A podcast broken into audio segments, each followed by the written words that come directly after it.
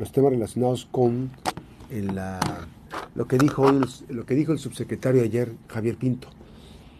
Eh, de ser cierto lo que ocurrió ayer, presuntamente, en donde se da eh, la información de que renunció a su responsabilidad eh, César Guerra, de ser cierta esa versión, este, de ser cierto que se fue, de acuerdo a los detalles de la información, pues entonces se va en medio de un escándalo, César Guerra, porque, de acuerdo, está, está desde el pasado 31 de agosto, presuntamente, ya vamos, ¿estamos aquí?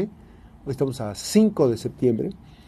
Dice, por medio de la presente, le comunico a usted, es el Narciso Arias eh, Figueroa, de la Comisión del Agua, director general del SEAC, que por convenir así mis intereses particulares en, congruencia a mis principios y valores como persona, que con fecha 31 de agosto he resuelto dar por terminada mi voluntariamente la relación laboral que me unía al comité, a la Comisión Estatal del Agua de Colima.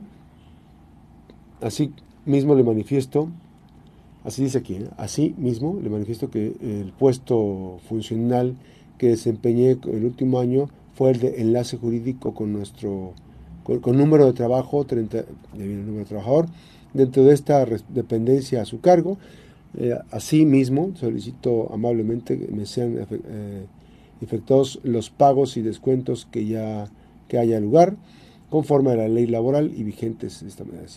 ratificada la presente en todas sus partes, lo firmo al calce eh, para constancia, el licenciado César Guerra Ruelas. Bueno, este, se quiso pasar de chistoso el subsecretario Javier Pinto, pero no es chistoso, Javier. No eres chistoso. Tus chistoretes son malísimos como tu desempeño. Eres muy mal funcionario. Fuiste pésimo diputado federal y eres muy malito para hacer chistes y quieres hacerte el chistosito ahorita, nada más te vamos a recordar algo. Es que dice, no quieran ver en mí otro eh, Rigoberto Salazar, como fue el tema de la anulación. Hay una veda electoral, no es veda electoral, esto no es veda electoral. Tú no estás limitado para aclarar las cosas. Tus limitaciones son de otro tipo, son más bien este, de carácter intelectual, porque quieres buscarle el tiempo al tiempo. Así como le hiciste cuando eh, hablaste con personas que recibían acoso sexual en tu dependencia y protegiste a otro de tus allegados y les pediste que por favor, que todos merecían una segunda oportunidad.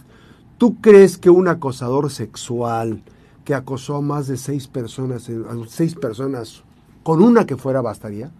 ¿Tú crees, Javier Pinto, que eh, una persona que acosó sexualmente merece una oportunidad? no merece ninguna oportunidad. Pero fueron varias trabajadoras. Y el tipo fue y se metió a la casa de las víctimas. Y dijo, a ver, un día dijo, oiga, oiga, licenciado, pero no me voy de aquí, pues qué, a ver de cómo nos toca, cuando va a llegar mi novio, a ver de cómo nos toca, pues cómo que a ver cómo nos toca.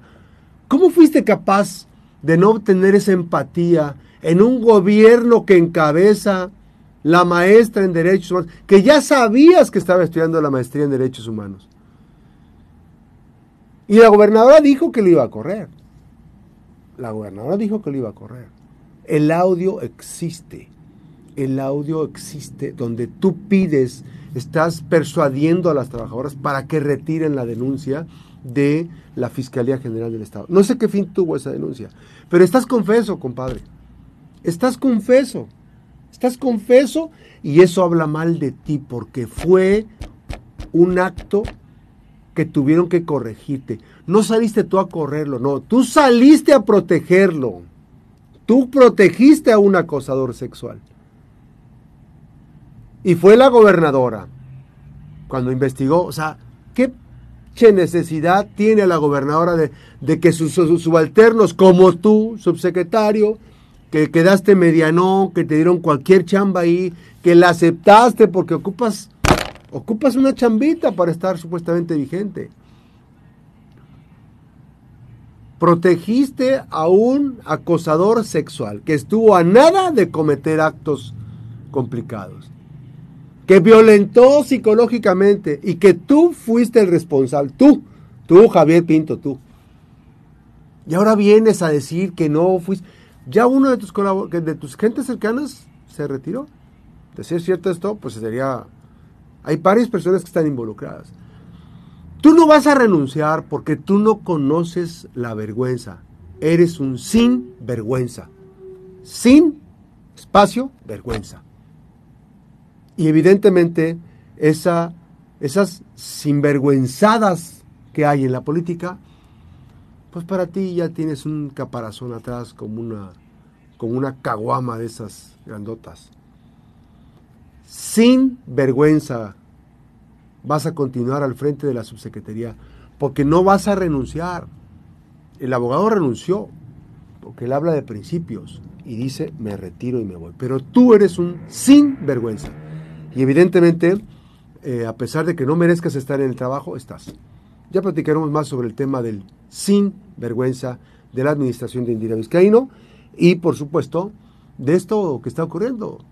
Pese a todos los elementos, pese a toda la información que hay del caso de Latinos y de los escándalos para apoyar a Claudio Sheinbaum, el sin vergüenza continúa en la administración cobrando religiosamente sus quincenas. Nos vamos, gracias a mi compañero Rubén Tapia en Controles Técnicos. Soy servidor Max Cortés. Gracias por sintonizarnos y distinguirnos con su preferencia. Muy buenos días.